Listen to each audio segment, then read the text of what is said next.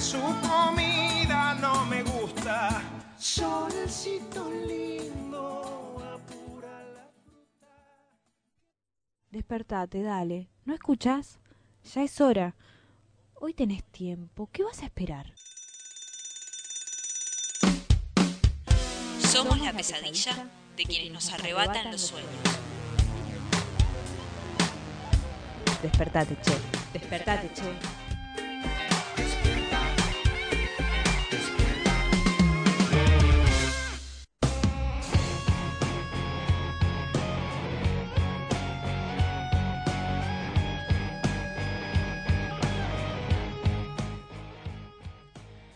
Buenos días a todos y a todas que nos están escuchando. Estamos eh, arrancando otra mañana de Despertate Che.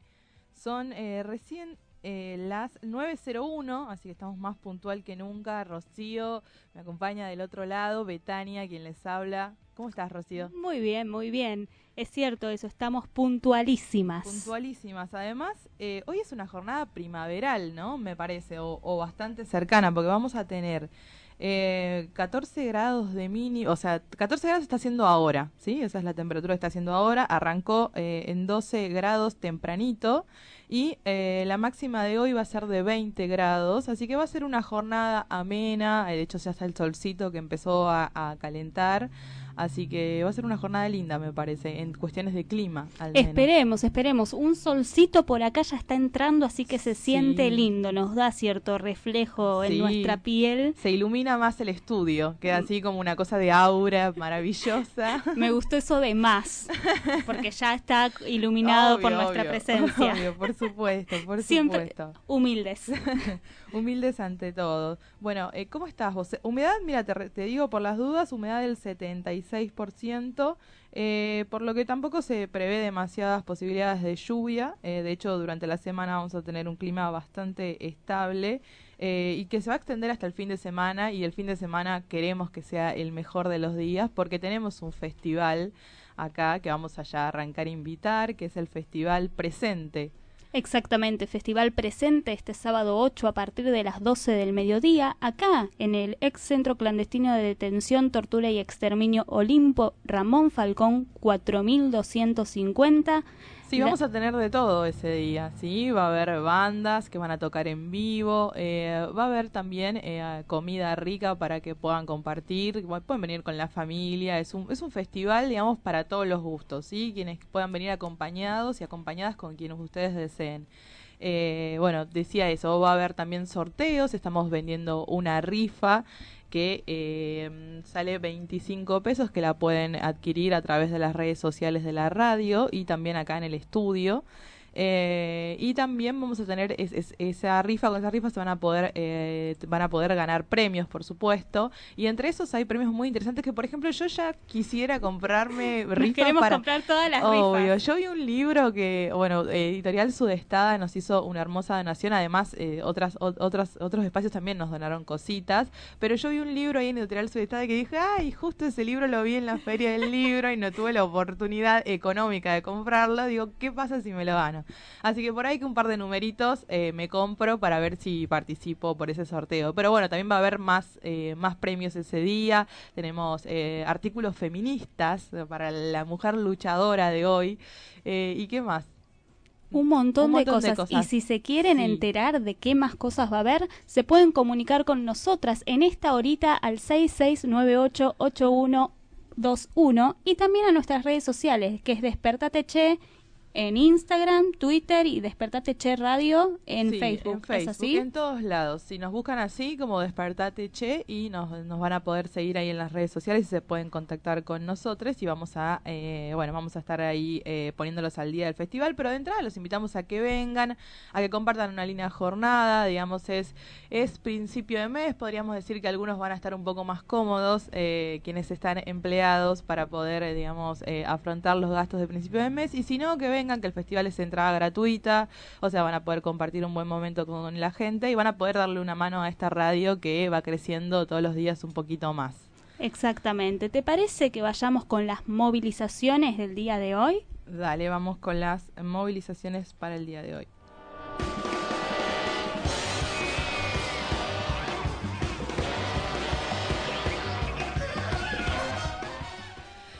Una manifestación de trabajadores de Telam tendremos, los empleados de la agencia de noticias reclaman que la justicia actúe eh, sin presiones del Ejecutivo. Va a haber un desayuno popular que ya arrancó, en realidad es a las 7 y a partir de las 10 de la mañana va a haber una radio abierta y actos. ¿sí? El cierre va a ser con, eh, una conferencia con políticos y sindicalistas a las 12 en la Cámara Nacional de Apelaciones del Trabajo.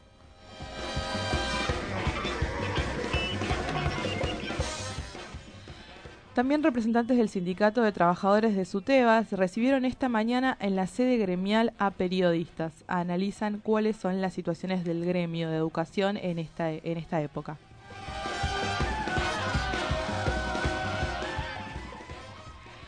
Hoy también en La Plata comienza el juicio a tres policías por encubrimiento de asesinatos. Son eh, tres médicos eh, forenses de la policía bonaerense van a ser juzgados por encubrimiento y falso testimonio en la causa que se investiga el homicidio del ecologista Carlos Castelo, ocurrido en el 2008 en Lobos.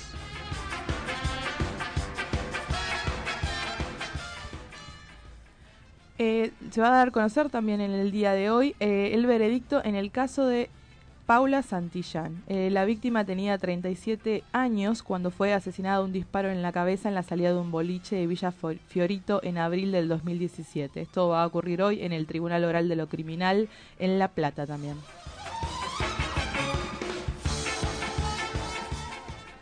También en La Plata va a haber una conferencia de prensa de cooperativistas, donde trabajadores desocupados y desocupadas eh, nucleados en organizaciones sociales van a anunciar la profundización de una medida de lucha en reclamo de salarios dignos y oportunidades. Por eso se va a realizar una, una campe al frente del Palacio de La Plata.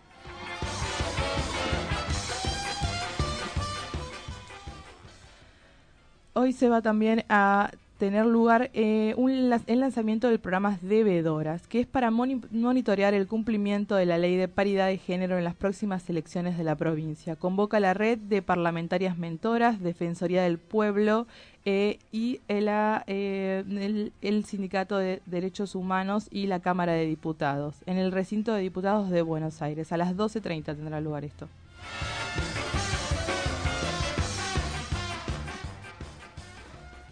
Por último, se van a dar a conocer los datos sobre las expectativas de mercado. El Banco Central, a partir de las 18, el Banco Central de la República Argentina va a dar a conocer el relevamiento de las expectativas de mercado para este 2019. No vas a poder enchupar, sintonizar ni echarte para atrás. No podrás estar enganchado por la escuela. ¿Te parece, Beth, que después de actualizarnos sobre las movilizaciones pongamos los pies sobre la realidad? Vamos con nuestro querido circo de cada día. La revolución no será patrocinada por Xerox en cuatro partes sin comerciales. La revolución no te mostrará fotos de Fox sonando una trompeta, lidiando una carga por parte de López Obrador, ahumada, el niño verde para escuchar discos de Molotov confiscados de un santuario de Tepito. La revolución no se televisará.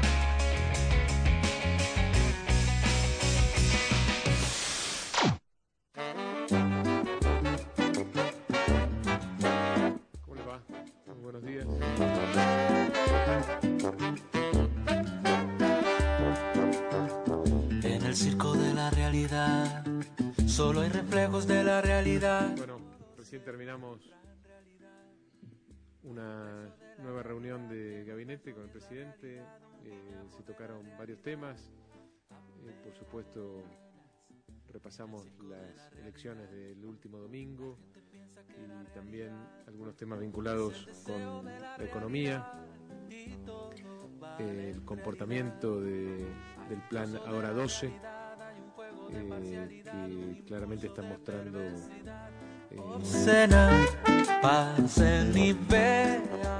Estamos viendo que eh, y, eh, próximamente vamos a tener los resultados de la inflación de Las confundidas y los sorteras. Muestre aquí su vanidad, haga un alto en su pudor, que mañana Dios dirá. Nosotros tenemos un, un sistema institucional donde la justicia es un poder independiente. Nosotros hemos sido muy críticos del sistema judicial. Llevamos adelante un programa que se llama Justicia 2020 para reformar el sistema de justicia. En el circo de la realidad Hay un desprecio por la realidad. La inflación del mes eh, es de unos 444.200 millones de pesos, un aumento del 50.4% respecto, ahí está, 444.250 444.250 millones de pesos, un aumento del 50.4% respecto a igual mes del año anterior. Vamos a ir a la tabla general. Un desencuentro con la realidad, todo se compra en realidad. Y es una reunión pedida, solicitada por los organismos de derechos humanos de, de Argentina ante la preocupación de lo que se vive viviendo, se viene viviendo en estas últimas semanas, eh, sobre lo que puede pasar este miércoles a nombrar un juez eh, que diríamos casi negacionista, posible juez, ¿no? que se puede nombrar como juez federal, donde sabemos que, que bueno, Mar de Plata tiene muchas causas de lesa humanidad y, y sería contradictorio nombrar un juez que atrase todas esas causas. Tomas falsas de la realidad, paraísos de caducidad, exorcismos de felicidad. Distribución, facilitación y producción de pornografía infantil. De eso está acusado el doctor Ricardo Russo, que en estos momentos está detenido en E6. En el circo de la realidad hay un recorte de la realidad. Bueno, a ver, resumen de lo que pasó ayer. San Juan ganó el peronismo, Misiones arrasó el Frente Renovador de la Concordia, ahora lo vamos a desglosar, y Corrientes Legislativas, aclaro, ganó, cambiemos, la primera victoria electoral del año. A gobernador todavía no ganó Solo absolutamente nada. fantasmas de la realidad, bolsas de humo en realidad. Inversiones en publicidad, decepciones en capacidad, intenciones de complicidad, grosera. Le dije, mira, ando con una tos hace 15 días que me está volviendo loco. Me dijo, bueno, dale, venite y, y hacemos unos estudios. Y cuando vine acá me propuso aprovechar para hacer un poco más de estudios. Me dijo, teniendo en cuenta que largás una campaña, hagamos lo necesario para que, eh, bueno, te quedaste dos días, hacemos todo lo que tenés que hacer y empezás tu campaña aquí de.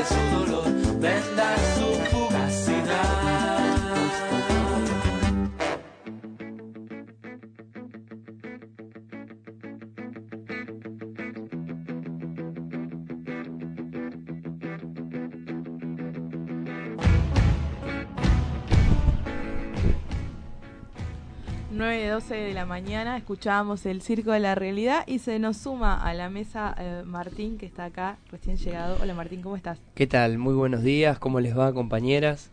Robo. Está- Bet- sí, Sí. estábamos esperándote para que eh, habláramos del- siempre del tránsito, que es bueno eh, dar información. Viste que inauguraron el Metrobús eh, de Quilmes, de hecho lo están inaugurando en estos momentos o a partir de las 9 de la mañana. Macri y Vidal están en, haciendo esas inauguraciones, así que esa es una. Después vi que también se extendió el ramal de la E, que va a llegar a Retiro. Mirá todos esos datos que estoy aprendiendo. Mirá, ¿eh? bien, bien, bien, bien. ¿Tomaste el, el subte? Eh, sí, lo tomé, lo tomé. eh, Creo pero- que es el peor subte que hay en la, Ah, el- en la, en la capital federal, pero Sí, bien que la vi que extensión. decía que desde el 80 no se le hacía una inversión, una cosa así, una, una cosa como... Sí, es el de los de los subtes el, el que menos presupuesto tiene y también el, el subte que, que es que tiene los trenes más antiguos. La verdad que eh, ahí notamos un poco cuál es la, la, la- Sí, las la prioridades también, ¿no? Y la cuestión del asunto, ¿no? El subte eh, une lo que es el la zona sur de la capital, Sí. que digamos que Constitución Retiro es, ¿no? ¿O no? no, ese no? ese es Ah, el, eh, C, el la C. línea C. Ah, bien. La línea E es el que une lo que es eh, Boedo, eh, sí, Boedo, Pompeya, está como todo muy ahí cerca con eh, justamente el centro y obviamente al ser eh, parte de la, de las de la zona sur de la, de la capital federal, que prácticamente es la zona más abandonada también de la capital federal, eh, muestra un poco cuáles son las prioridades y lo que se busca. Hablamos mucho de lo que son, bueno, Boedo, Pompeya, eh, Parque Patricio, son Sí. para, para, para, la, para el gobierno eh, provincial, en este caso el gobierno de la capital, no es muy No importante. son, no son prioridad. No son barrios importantes Claro. porque no tienen, eh, podríamos decir, eh, no tienen turismo, no es, es prácticamente la, la, una zona como toda la Claro. capital, pero una zona eh, más que nada en- en- encallada en lo que es eh, lo- la- los trabajadores Claro, sí, sí. Entonces, sabemos hablando, que no. Hablando de esa zona, mira, mira qué, bien que me viene ese pie, es para contarte que hoy justamente anunció su candidatura Matías Lamens, que es Ah, un mirá. muchacho de Boedo, ¿no? Porque entiendo que es, eh, bueno, es el presidente de San Lorenzo eh, y, y, eh, dijo entre las entre las cosas se va se va a candidatear para eh, jefe de gobierno porteño.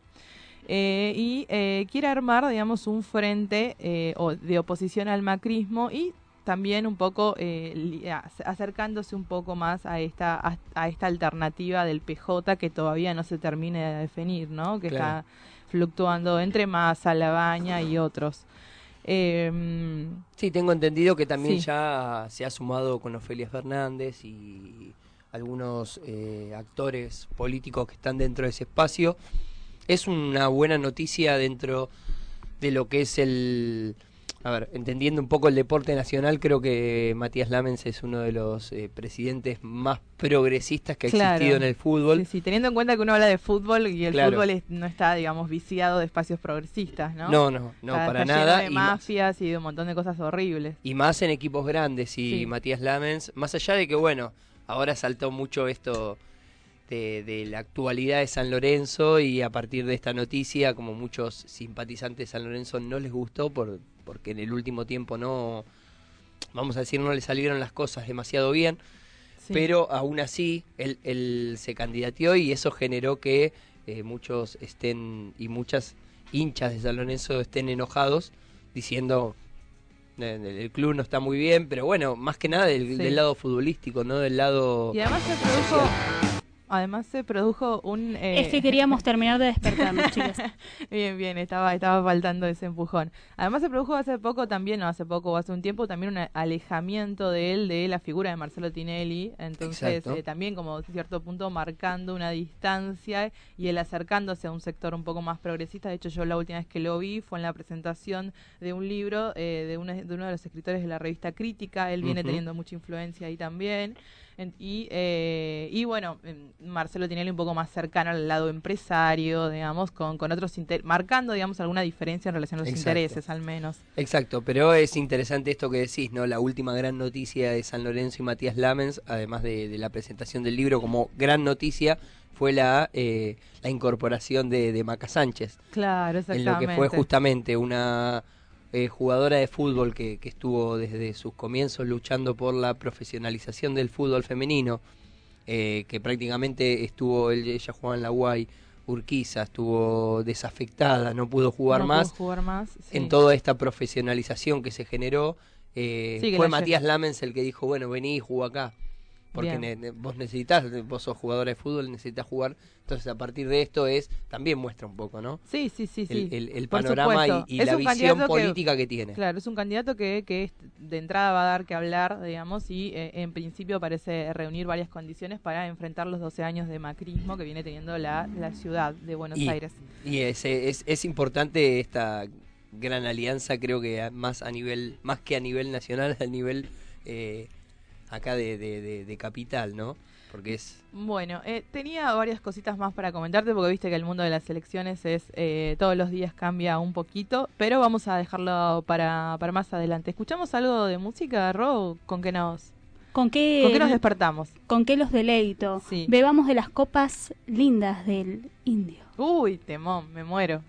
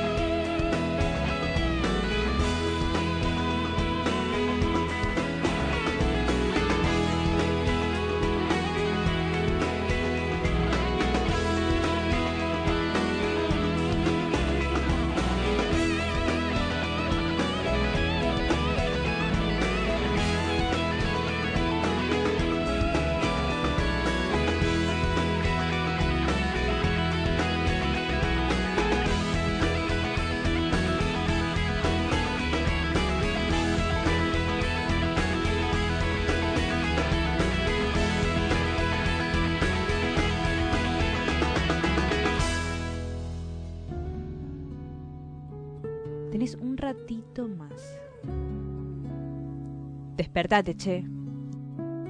Sucursal de los despiertos con lo justo, esperando el despertar del mundo desde la cama. Despertate, Despertate, che, che. por radio presente.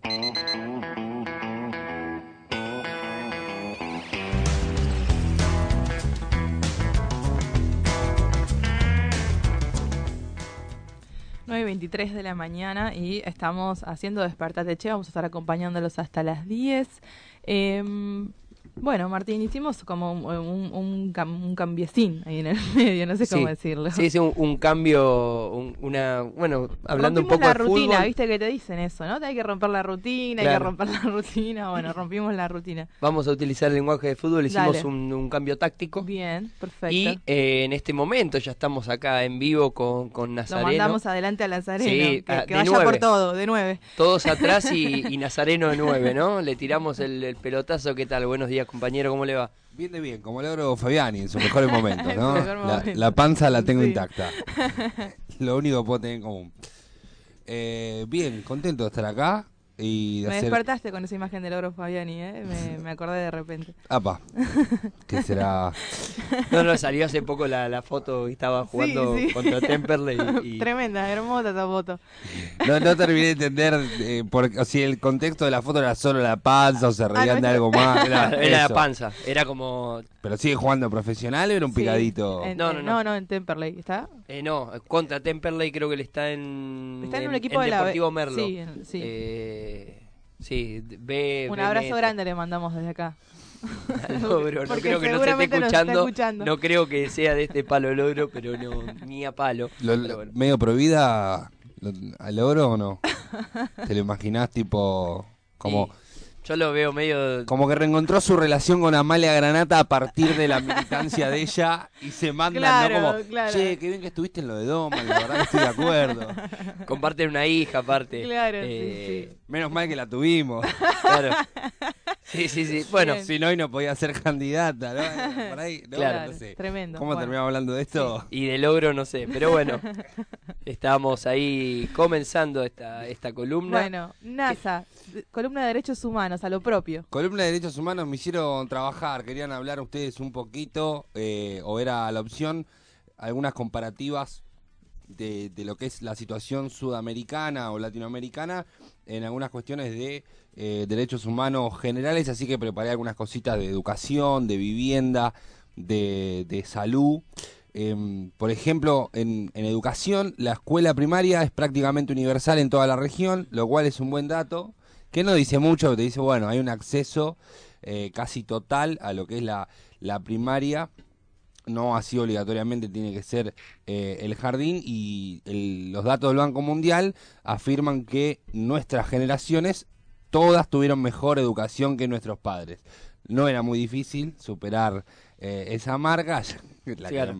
la mayoría de las personas de 40 años para arriba, si tenían secundaria, muchas gracias. Eh, después, entre los que menos recursos tienen, igual se sigue notando la diferencia, sobre todo en los indígenas. Nosotros en Latinoamérica tenemos mucha población eh, indígena y el 43% de, de la población indígena vive en pobreza moderada, el 24% en pobreza extrema y no tienen acceso a la educación. Si piensan los países que menos invierten en educación o que peor están en educación, ¿qué países piensan de la región? Argentina 1, para mí. Eh, ay, eh, no sé, la verdad, eh, qué sé yo. Ay, me hace Sí, pensar, este chico sí, viene a hacer... sí, Habla, sí. nene, habla vos. en la actualidad, yo te digo, para mí Argentina, hoy en la actualidad Brasil y después... eh, Uno más, dale, porque son cuatro y estás, Y- estás sí. afiladísimo. Estás bien. Y te diría que Ay, ay, ay. Paraguay. ¡Ay! Discriminaste, ahí discriminaste. No, no. Ahí. Ahí para mí la tiraste que los paraguayos hablan de guaraní. No, no, era- saben cómo hablar con los profesores. No, ahí se, como dije, bueno, en el medio quién está Paraguay porque no sabía. Pero bueno, Brasil y... Los que más deuda tienen con la, para con la calidad de enseñanza son Argentina, Brasil, Colombia y Perú. Son los peores ah, mira, países Perú no, no me lo imaginaba. de la región. Tremendo. Y eso tiene uno de los mejores castellanos. Nada tiene que ver igual con matemática, pero... eh, y Cuba es la, la excelencia de la Mira. región. Este, este país que no termina de ser un misterio, ¿no? que lo bloquearon, que tuvo un presidente eh, medio de facto ahí durante 40 años y el hombre hizo que algunas cosas funcionen muy bien. Y después le sigue Venezuela, que tiene el 88% de la población con acceso a la educación eh, Yo te iba a preguntar eso, ¿cómo se mide en ese caso? ¿El acceso a la Algunas educación? cosas son inchequeables. Ah, bien, ok. No, no. Que, a ver, que- No, porque viste que esta Sí. gestión también usa mucho el tema de la educación y el- el- la supuesta mejora en la calidad educativa, el acceso a la comprensión lectora a partir de cierta edad y en los secundarios como un parámetro para medir que la educación mejoró. Pero la realidad es que el acceso eh, también es, es, es eh, digamos, es algo que sucede incluso eh, mucho más en el tema de, eh, de- no sé, vos decías lo de las poblaciones indígenas. El acceso a la educación tiene que ver con las cuestiones de distancia, por ejemplo, o las cuestiones de llegar a la escuela, básicamente, o que la escuela secundaria, por ejemplo, esté, hay muchas escuelas primarias en las zonas de las poblaciones indígenas, pero secundarias no. Entonces, es el traslado, el desarraigo, todo eso implica e impacta en la, en la educación. Sí, el acceso es como, bueno, que puedas ir. Claro, No obvio, nada te garantiza que, aprendas algo o que te vaya, Claro, claro. En, Misiones debe estar lleno de colegios primarios, pero los nenes trabajan en los yerbatales y abandonan Claro, la escuela. obvio, sí, Así sí, que sí. el tema de las estadísticas es complejo. Todos los organismos internacionales, más allá de hacer relevamientos propios, eh, se basan en los aportes de, de los gobiernos, ¿no? Del Claro, Estado. sí. Que, bueno, ya sabemos, tenemos experiencia de cómo funcionan a veces algunos organismos estatales, miden lo que quieren. Sí, sí, o no permiten el acceso a esos datos, es tremendo, Obviamente, eso es sí, tremendo. Te- sí. Te, lo dice alguien que trabajó en un Ministerio de Educación y es, es increíble Mm, tira data. cómo, cómo el, el, el, No voy a preguntar nada. el Estado eh, un poco se guarda esos datos eh, y los usa, bueno, cuando quiere, cuando decide, con un fin claramente más político y más electoralista, ¿no? Hermoso. Eh, en salud, ¿cuáles son los países para ustedes que más invierten en PBI per cápita en salud? A ver Salud. si- Bueno, voy a decir Cuba, Sí. ya está, con esa creo que gané. Ay. Eh, ¿Qué más invierten? Sí. ¿Qué más invierten? Cuba, eh, Chile. no sé, tiene... No, Uruguay. Uruguay. Uruguay. Ay, como sa- ah, este pibe está iluminado. hoy. Sí, sí, Ese sí. Uruguay. ¿Qué estudias vos, querido? Yo de ahora, bueno, soy periodista y Me- estudié. Me, gusta el tono, el tono Mirta Legrand para Sí. preguntar. me, me mata, me encanta. Estudié ciencias políticas y. Doña pero Chota dejé. me salía adentro. Ciencias ciencias políticas. políticas, pero dejé y ahora Claro. estoy viendo de retomar un profesorado de historia, o sea, por eso me gusta Bien mucho. bien. y- Le gusta Claro. conocimiento. Bien, le gustan los y leo. datos, viste que la- los Claro. profesores de historia les gusta mucho eso. Bien, para ustedes les gustan los datos. El 30% de América Latina y el Caribe no tiene acceso a la atención sanitaria. O sea, ni siquiera estamos hablando de una cirugía de alta complejidad, sino lo que es gasita, curita. Siempre recuerdo una entrevista que daba el subcomandante Marcos y decía, nosotros ahora eh, llegamos a lugares de la selva donde antes los niños se nos morían porque no tenían una aspirineta y se morían de fiebre. Hoy en día evitamos con una simple aspirina que se mueran, ¿no? Como bueno, eso también a veces es, el acceso eh, a, a la atención sanitaria o a la salud. Eh, y el 21% no busca atención debido a las barreras geográficas, ¿no? Y tiene que ver también con lo mismo que Claro. planteabas vos.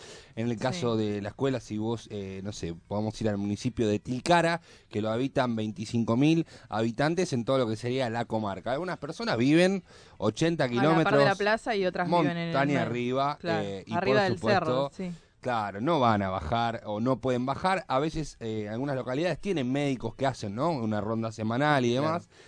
Pero también es muy precario. Sí, sí, es una atención ambulatoria y para cuestiones que se dan al al pasar. Cuesta mucho solucionar eh, problemas graves. El gobierno uruguayo destina el 9% del Producto Bruto Interno para eh, el área de salud.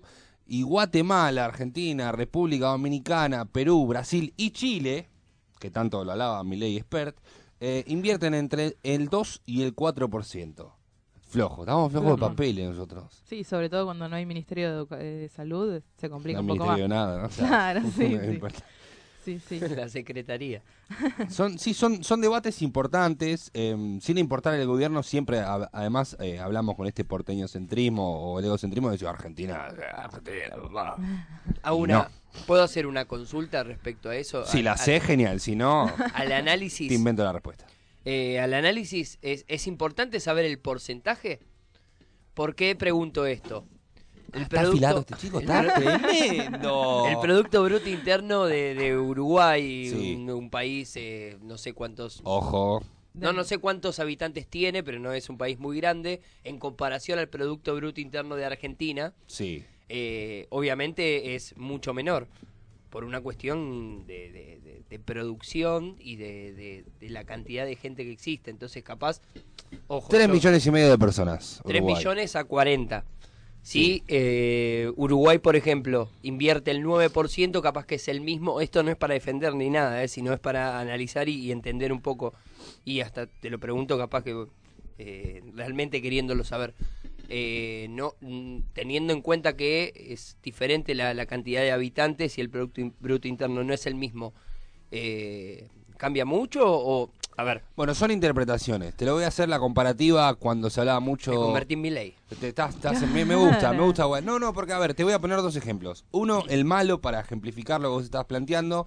Eh, las estadísticas no, no siempre son comparables, ¿no? Nosotros hablamos de esto como, bueno, hacer periodismo fácil no quiere decir nada. Si vamos al caso del macrismo, te dice, bueno, la, inflación aumentó un 40, pero nosotros el presupuesto de educación lo aumentamos un 41, entonces le ganamos la inflación, pero después subejecutan el presupuesto, o sea, no Claro. entregan el dinero, no entregan las partidas presupuestarias, que es lo mismo, digamos, que no invertir nada. Yo puedo decir, bueno, estoy invirtiendo Claro. el 80% del PBI, no pago la deuda al fondo, invierto el 80% del PBI en educación y después no, no le doy dos mangos. Bueno, Claro. Hay que tratar de jugar un juego limpio, ¿no? Por, por lo menos para hacer análisis o, o plantear políticas eh, públicas, necesitamos una estadística lo mejor posible para definir cuáles son nuestros problemas. Y en el caso contrario, eh, también sucedía cuando comparaban el gobierno de Cristina contra el de Lula, en lo que era el acceso a la educación, decía, bueno, no, porque Lula sacó 10 millones de la pobreza, metió 5 millones de pibes a la universidad, ¿no? Y Cristina tal o cual cosa. Bueno, hay números que son incomparables,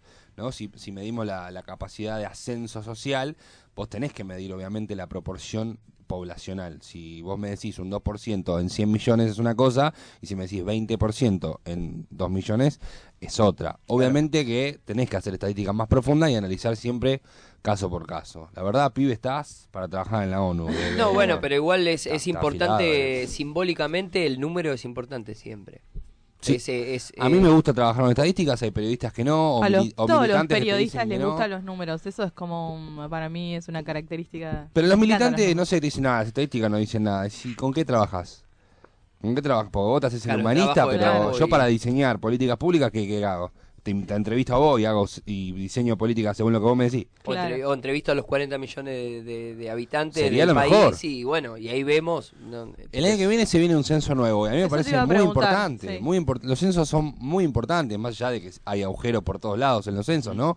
Así como hay fraude en las elecciones, pero necesitamos los censos porque son hoy en día en las eh, sociedades modernas, me parece son la base fundamental para el diseño de políticas públicas, saber exactamente qué necesitas. Si te figura, bueno, tenemos 4 millones de personas que no tienen acceso a una red cloacal en la matanza, bueno, genial, es muy fácil definir cuál es el problema. Tenemos que hacer cloaca en la matanza. Claro.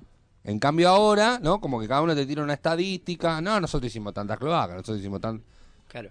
Bueno, Claro, sí, sí, sí. Los números son importantes. ¿Y cada cuánto se hace, o sea, ca- qui- ca- quién decide cada cuánto se hace un No, es censo, una cuestión, digamos? es una, es una ley estatal. eh, Pero lo decide cada gobierno, ¿o no? Cada, cada gestión. Sí, Puede bueno, adelantar pasa que o si queda hacer- relegado a cada gobierno, o sea, porque todo queda relegado a la intención de cada gobierno, pero no es la idea, la idea es que haya políticas estatales y se viene haciendo cada 10 años, le toca eh, a- a- al presidente o a la ¿Ya presidenta pasaron que 10 venga. años del censo anterior? Ya pasaron casi 10 años del Ay, censo no lo puedo anterior. creer. Sí. Sí, que dio agujero por todos lados, por supuesto. que fue el momento, perdón, voy a tirar capaz que un caramelo negro, fue el momento en que murió Kirchner ese día, ¿o no? ¿No? Ay. Fue el último censo nacional, ¿no? ¿2010 o 2011 murió? No, sí, 2000 2010. Posta, me acuerdo de ese dato. Sí. Que yo estoy convencido que Cristina no hubiese ganado si no se moría el señor. ¿eh? Eh, lo- Uh, ahí entramos en un terreno... Claro. A veces mi columna se llama Derechos y Humanos, no siempre es Derechos Humanos, pero bueno. Cosas que pasan. Eh, la estadística la daban abajo, ¿vale? Pasó algo en el medio. Bien, eh, ¿continúo? ¿Tiro más data? Sí, bueno, dale. vivienda. Eh, según lo que se un tema interesante. Ah, estamos todos sin vivienda. Según el Observatorio de Conflictividad y Acceso a la Justicia eh, y la Organización de las Naciones eh, Unidas en la sección de Agricultura y Alimentación, que mide el coeficiente Gini, ¿sí? que es la desigualdad aplicada a la distribución de la tierra, en América Latina la desigualdad en distribución alcanza el 79%. Y acá me encontré con un número extraño, o sea, Nunca llegó la reforma agraria de la cual se habló eh, todo el último siglo en, en Latinoamérica y termina siendo uno de los continentes eh, más desiguales, porque en puntos porcentuales eh, África está en el 56, o sea que hay más latifundistas y menos tierra repartida en Latinoamérica que en África. Eh, 57% es en Europa y 55% en Asia. A mí, a mí esto me sorprendió. Eh, no quiero sí. discriminar a África, pero nada. Claro. Espero que siempre tengas resultados peores que nosotros. claro, sí, sí. Pobres queridos africanos. Y la CEPAL en 2012 destacó que el 80% de la población latinoamericana habitaba en zonas urbanas debido al intenso y desordenado proceso de urbanización que resultó eh, lo que era la mudanza de la periferia a las ciudades. Y el organismo de techo, muy del Opus Dei, estima que 114 millones, ca- 114 millones de personas viven en asentamientos informales.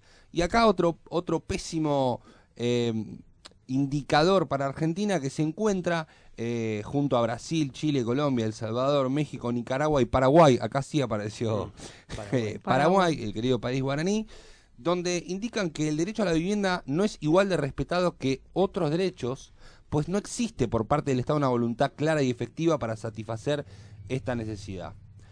No dice nada eso, digo, tampoco es que uh, cuántas cosas claras tiene el Estado que nos vive ayudando, pero si lo marca es como decir, bueno, sí, en, medicina hacemos esto, Claro, en educación que- hacemos esto, vivienda no nos interesa. De hecho, bueno, tenemos el ejemplo de este gobierno que, así como todas las cosas que prometió y no cumplió ninguna, Claro. viene haciendo casas que nunca entregó, ¿no? Lo que era la Villa Olímpica de, de acá de Soldati, hizo unas casas hermosas que antes de que siquiera fuese a entregar ya le había aumentado la cuota a las familias y no, no podían pagarlas, armó tremendo quilombo.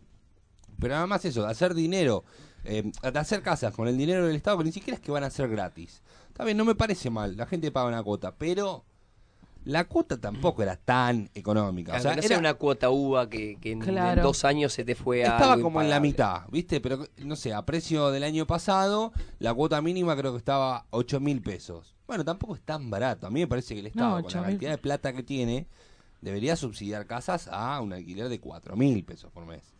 ¿No? Porque después celebran casas y bueno, es una engaña pichanga, porque estás haciendo casas con nuestra plata, que después se la vas a cobrar igual a las personas, aunque sea 30 años. Entonces digo, no estás haciendo casas para el pueblo, no te la des de Claro. Bob el constructor. ¿Y por No, qué no porque las tenés- entregan? Vaya uno a saber. tendremos Es que tremendo eso, No es tienen columnista igual de hábitat. En, en algunos, en, en algunas, por ejemplo, porque están las de Soldati que dijiste vos, también hay unas que están justo atrás de la cancha de Huracán, en Parque Patricios. Sí, señor. Y después ahora están haciendo otras que va a ser una mezcla entre eh, de, de edificios y, y casas ahí sobre eh, Avenida Triunvirato, que en realidad es casi Triunvirato con la Croce, que, que están construyendo todo ahí, justo la idea es eh, supuestamente el asentamiento que está a la vuelta pasarlo por ahí. Pero bueno, eh, es como lo ves casi terminado, pero siempre le falta algo. Tal vez están esperando que sean las elecciones, ¿no? Un día antes te doy la casa y sabes cómo vas a votar. Como el Yo- paseo del Bajo, que él con, lo inauguraron con dos tornillos y no pasan los camiones. eh, las Eso casas es esas. tremendo. Yo el otro día eh, estuve por el paseo del Bajo, me da miedo pasar. Yo voy a recomendar que cualquier cosa que haya sido realizada por este gobierno, la gente no la utilice mucho. De verdad, es una recomendación válida. Ya ha habido casos que, como utilizan materiales de menor calidad para construir, eh, después hay accidentes, no en este país, sino en todo el mundo, porque no inventamos la corrupción de la obra pública, por supuesto. Argentina se cree que inventa todo. Solo lo imitamos. Claro. Lo último que voy a decir, en cuestión de aborto legal, seguro y gratuito, que es una temática muy importante hoy en día, vivimos en un continente, parece bastante patriarcal, porque los únicos países que tienen acceso, eh, las compañeras y todos los cuerpos gestantes, son Guayana, Guayana francesa. Mira y vos Uruguay. franceses. Estas dos colonias que no sabemos, nadie sabe qué sucede en estos países, como Surinam, a na- no me importa. Son colonias, no me importa lo que pasa ahí. Pero bueno, y Uruguay es el único país de habla hispana que tiene el aborto eh, legal sancionado, ¿no? Vía Congreso, lo que no quiere decir que el acceso sea de igual manera para todas las personas, porque bueno, las compañeras siguen llevando a cabo una lucha para las personas del interior, lo mismo que pasa con cualquier cosa, la educación o la vivienda, tienen muchas veces que viajar a Montevideo para hacerse un procedimiento, porque eh, tenés, ¿no? Como la objeción de conciencia en, en- en- en- los departamentos del interior o demás problemáticas. Pero bueno, quería hacer ese recorrido, me parece interesante. El Chile es totalmente ilegal, hay países donde es totalmente ilegal, eh, que también, eh, como plantean las compañeras, es un derecho humano y plantea la situación en general del continente, ¿no? Como un continente que le cuesta avanzar en una temática más democrática en general.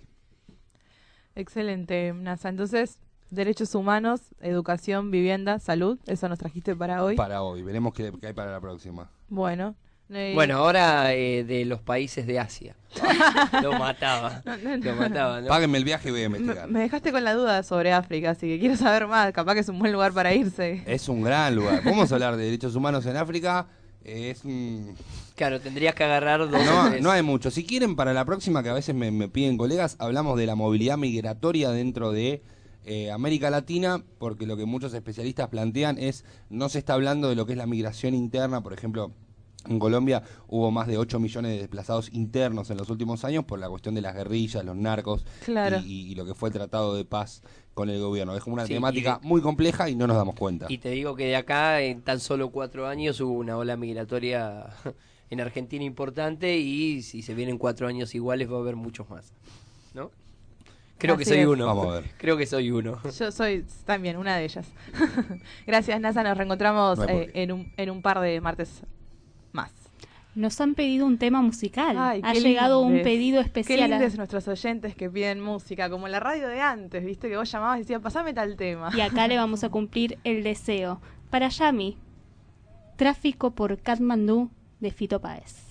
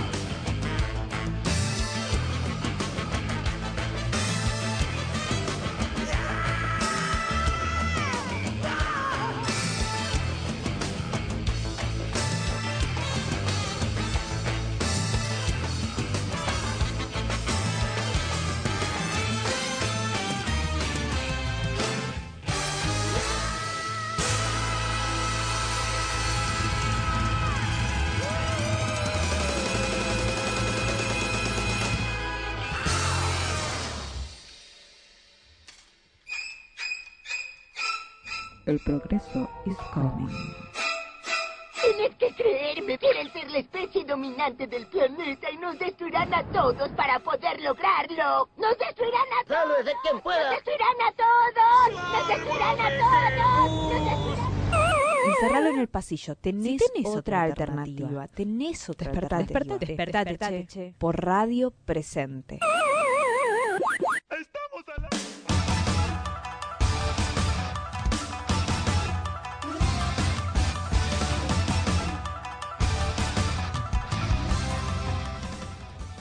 9.49 de la mañana, eh, estamos acercándonos al final de esta hora de informativo acá en Radio Presente, Despertate Che. eh, y ayer tuvimos otra, otra mm, convocatoria feminista muy linda, muy interesante, que fue eh, los cinco, el quinto aniversario, ¿sí? si no me equivoco, de la marcha de Ni Una Menos, ¿no? de la movilización de Ni Una Menos que arrancó allá eh, un par de años atrás eh, con eh, tras un femicidio que, que, digamos colmó todo lo que eran las redes sociales y los medios y mujeres eh, de distintos sectores periodistas organizadas y demás decidieron arrancar con este pedido de eh, tan tan claro y tan contundente no ni una mujer eh, menos muerta por eh, femicidio y demás. Y eso desató una ola de eh, un montón de luchas y un montón de pedidos que cada vez se hacen más fuertes.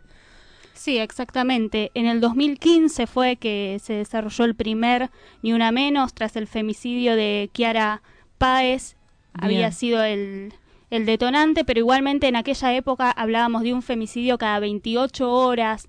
Así que si bien fue ese femicidio el que motorizó todo este movimiento, la realidad es que era la situación y es la situación que se sigue viviendo actualmente en torno a cómo la cultura patriarcal golpea nuestros cuerpos, Sí. esos son los motivos por los que seguimos haciéndolo hoy. Quizá en aquel entonces se motorizó por ese femicidio y por el femicidio en general, y hoy el Ni Una Menos es más amplio, tiene también otros, Sí, otros incorpora, tópicos. incorpora un montón de disidencias. De hecho, ayer me pude llegar un ratito por la marcha y eh, entre las cosas, bueno, que uno, una que va seguido a las marchas, viste, siempre tratás de buscar lo, lo nuevo o lo, o lo novedoso dentro de la convocatoria. Y me gustó mucho eh, una eh, una concentración que decía algo así como negras, trans y disidentes eh, y era como, eh, bueno, justamente, ¿no? Incorporándose al pedido de ni una menos que también es una situación eh, que la comunidad trans sufre muchísimo eh, las violencias eh, del patriarcado en general y bueno, a, a todas las cuestiones que son sometidas. Tal cual, y es un movimiento también que es plurinacional. En esta diversidad que estás mencionando, quizá les suena la frase somos las nietas de todas las brujas que nunca pudieron quemar. Bueno, ayer había compañeras que cantaban somos las nietas de todas las indias que nunca pudieron quemar. Entonces también ver cómo eh, toma visibilidad en los pueblos originarios, que también son bastante Por supuesto. golpeados. Sí, sí, sí, son como, como un- una cantidad de, de- de- de exclusiones tremendas, ¿no? De La, la- la de ser india, ser mujer, ser, ser trans, ser pobre, digamos, en un montón de sentidos. Son un montón de exclusiones juntas que están siendo reclamadas en este gran, en esta, en este gran movimiento que es el Ni Una Menos. Y hay un delito del cual tanto no se habla, que es, eh, últimamente tanto no se habla, que es la trata de personas con fines de explotación sexual. Estaba también ayer la organización Madres Víctimas de Trata. Pudimos hablar con varias de ellas y si quieren escuchamos lo que A nos ver. decían. Sí, sí. Yo pertenezco a Madres Víctimas de Trata y estamos luchando para difundir porque no hay un espacio para nosotras y lo que queremos es esto, difundir que nosotros tenemos nuestras hijas que están desaparecidas. No, de Susi yo la encontré muerta de casualidad, me enteré que estaba muerta por un taxista amigo que lo llevaba al asesino de pasajero, o sea, el sicario del poder. Lo llevaba de pasajero con el amigo y escuchó que estaban hablando y así me avisó. Y yo llego a la comisaría quinta eh, diciendo soy la mamá de Graciela Becker, Graciela Susana. Y lo primero que me preguntaron, ¿cómo se enteró? Le digo, me contó un vecino. O sea, estaban por desaparecer el cuerpo. Me dice, mire, acá está el oficio que le mandamos a su casa y usted no vive en su casa. Bueno, la pude enterrar, quemada, embarazada, mal. Y cuatro años después, cuando empecé a, querer hacer justicia, porque yo estaba embarazada cuando la buscaba a Susi. Ya mi bebé tenía cuatro años, Guadalupe que está ahí tenía cinco. Dije, voy a hacer, voy a empezar a caminar. Y ahí me entero que hicieron pasar por accidente y cobraron 40 mil dólares. Esa es la complicidad del Estado con la trata. La trata está muy invisibilizada porque ellas la tapan. Ellas no te dejan hablar, tienen toda la prensa. Fíjense que en la Argentina no está prohibida la prostitución. Yo me puedo parar en la esquina, prostituirme no está prohibido. Lo que está prohibido es la explotación. Y ellas les cobran a las pibas y dicen que tienen un sindicato de trabajadora sexual. Y eso es trucho y es ilegal y es delito porque el Tratado Internacional de Derechos Humanos y Trata prohíbe hablar de prostitución, prohíbe fomentar la prostitución. Y ellas lo hacen por la tele, por los diarios, por las radios, por todos lados, porque es cómplice del Estado y de este sistema capitalista donde hacen plata con la violación de nuestras niñas. Nuestras niñas son violadas por más de 30 Es un negocio mm, muy grande, totalmente mm, que eh, se benefician gente de mucho poder y que son impunes en todo sentido. Eh, trabajan a costillas de nuestras hijas, quienes son las víctimas. Muchas de ellas no están, no están visibles, pero porque están todavía desaparecidas. Eh, no sabemos dónde están, dónde las tienen. Eh, recorremos y caminamos y peleamos en los juzgados como madres pidiendo por la aparición de esas niñas. Eh, no nos dan ninguna, ninguna respuesta, sino que están desaparecidas y que están haciendo averiguación de, de paradero, lo cual no, no está bien porque ya pasando del año ya no es desaparición, eso es secuestro. Y alguien se las llevó. Ahí escuchábamos, entonces, eh, Red de Mujeres eh, contra la Trata, así es, eh, Ro. Madres, Madres. víctimas de trata, porque lo que fundamenta también es eso, que las Sí. familias también son víctimas de todo, de todo ese sistema. Y recordemos que la trata de personas es uno de los delitos más lucrativos, Sí, junto sí. con el tráfico de armas y el tráfico de drogas. Entonces, cuando habla de esto de complicidad del Estado y de connivencia, nos llama mucho la atención, porque Claro, hay muchísimo dinero de por medio. De hecho, acá tenemos unos datos que refieren a que cada piba genera 14 mil dólares, que hay 1.200 prostíbulos solo en la ciudad de Buenos Aires, solo en la ciudad de Buenos Aires, y que 600, entre 600 y 700 pibas desaparecen por año. Tremendo, increíble y además está de- tremendamente visibilizado. Creo que queda claro en los audios que decían ahí todas estas mujeres. Eh, es un tema que está pendiente como debate, eh, incluso también eh, hacia adentro del movimiento feminista por todo esto que planteaban con Amar y la asociación de... Tal cual. ¿Saben a qué me hacía acordar mucho cada vez que las escuchaba lo que nos compartían? A las madres de Plaza de Mayo, porque sus palabras eran muy similares. Era, necesitamos saber dónde están. Claro. Y me acuerdo de aquel video exigiendo saber dónde estaban sus hijos. Solo quieren saber eso. Si supiéramos que están muertas, por lo menos poder enterrarlas, pero no sabemos nada. Yo solo quiero saber dónde están. Te espero. Claro. Esas eran las palabras de estas madres desgarradas por el dolor frente a un sistema capitalista y patriarcal, porque también hay que mencionar que es parte de este sistema capitalista este accionar. Por otro lado, seguimos, parece, nos despedimos con grises, pero ya levantaremos. Hace seis meses está desaparecida Roxana Villalba, pudimos hablar con su mamá, con Alejandra, y esto nos decía. Estoy buscando a mi hija, se llama Villalba Roxana Paola, tiene 20 años de edad, está desaparecida el día 7 de diciembre del 2018. Este jueves 6 de, junio convoco a todos los que quieran ayudarme a difundir eh, que mi hija no está. Ya van más de cinco meses que mi hija está desaparecida, ya van a ser seis meses que mi hija está desaparecida el día 7. y nos vamos a juntar en la plaza de la estación de Quilmes eh, para hacer una movilización al juzgado de Quilmes eh, pidiendo que, que la causa se mueva porque está estancada. Nosotros somos de Florencio Varela, pero pertenecemos, los juzgados pertenecen a Quilmes. Eh, les pido a todos los vecinos y a las personas que quieran acercarse eh, y hacerse presente para ayudarme a difundir que mi hija no está, que ya van a ser seis meses que está desaparecida y el Estado no me da respuestas eh, y está, el trabajo que hacen es muy lento, muy a pasos lentos. eh, las averiguaciones, todo es como muy lento y para mí cada día es más desesperante. Necesito encontrar a mi hija. Eh, gracias a todos por, por asistir, a los que me ayudan y me, me ayudan a difundir y a los que están conmigo siempre presentes en las marchas.